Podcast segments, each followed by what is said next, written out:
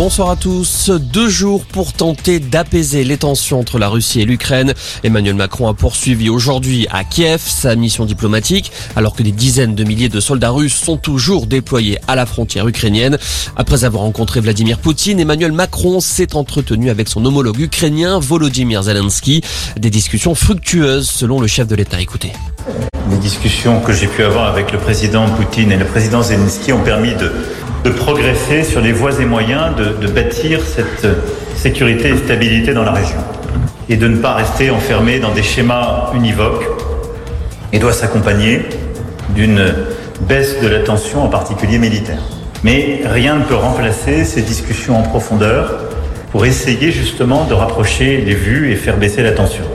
Les résultats mettront du temps à être produit parce que nous parlons là d'un ordre géopolitique qui a été bâti dès la fin de la Deuxième Guerre mondiale et de plusieurs décennies de désaccords ou malentendus. Emmanuel Macron attendu à Berlin ce soir pour rencontrer le chancelier allemand Olaf Scholz, lui-même tout juste rentré de Washington. Le président français qui a évoqué dans l'avion devant des journalistes sa candidature à la présidentielle, il ne souhaite pas se déclarer pour l'instant vu le contexte géopolitique et sanitaire, mais Emmanuel Macron le dit lui-même, il va falloir y songer à un moment.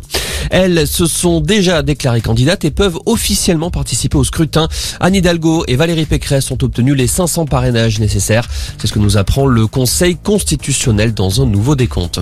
Les procédures d'adoption en France bientôt assouplies. L'Assemblée nationale doit voter ce soir la proposition de loi qui prévoit d'ouvrir l'adoption aux couples non mariés ou encore d'abaisser l'âge minimal requis pour les parents en passant de 28 à 26 ans.